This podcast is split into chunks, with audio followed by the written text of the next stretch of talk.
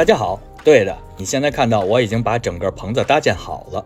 那天我们去做这个呃棚子的时候呢，用了整整一天的时间。我回来的时候已经相当晚了，所以呢，我在第二天白天的时候才开始了这个棚子的安装的工作啊。下面我们来看一下整个安装的过程。那这些就是经过我和老梁一天努力的结果了。拿到手需要安装的一共就这四块板子。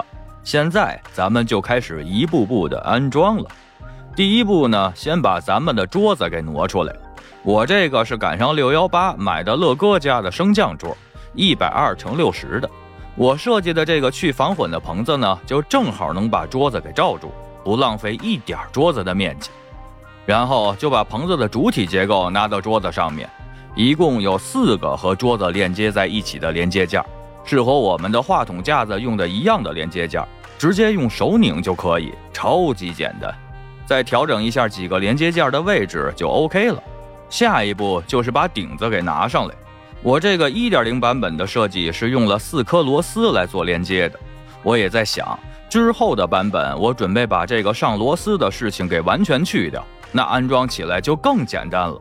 但是其实拧四颗螺丝也是很简单的吧？OK。这样，这个去防混的罩子的主体就已经完全安装完毕了，就可以把桌子放回原地了，超级简单吧？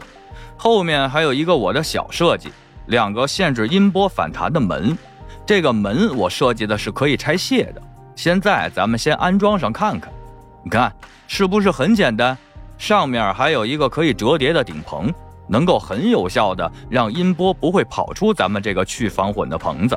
在不录音的时候呢，还可以把顶棚折叠，把两个门拆下来，来节省空间。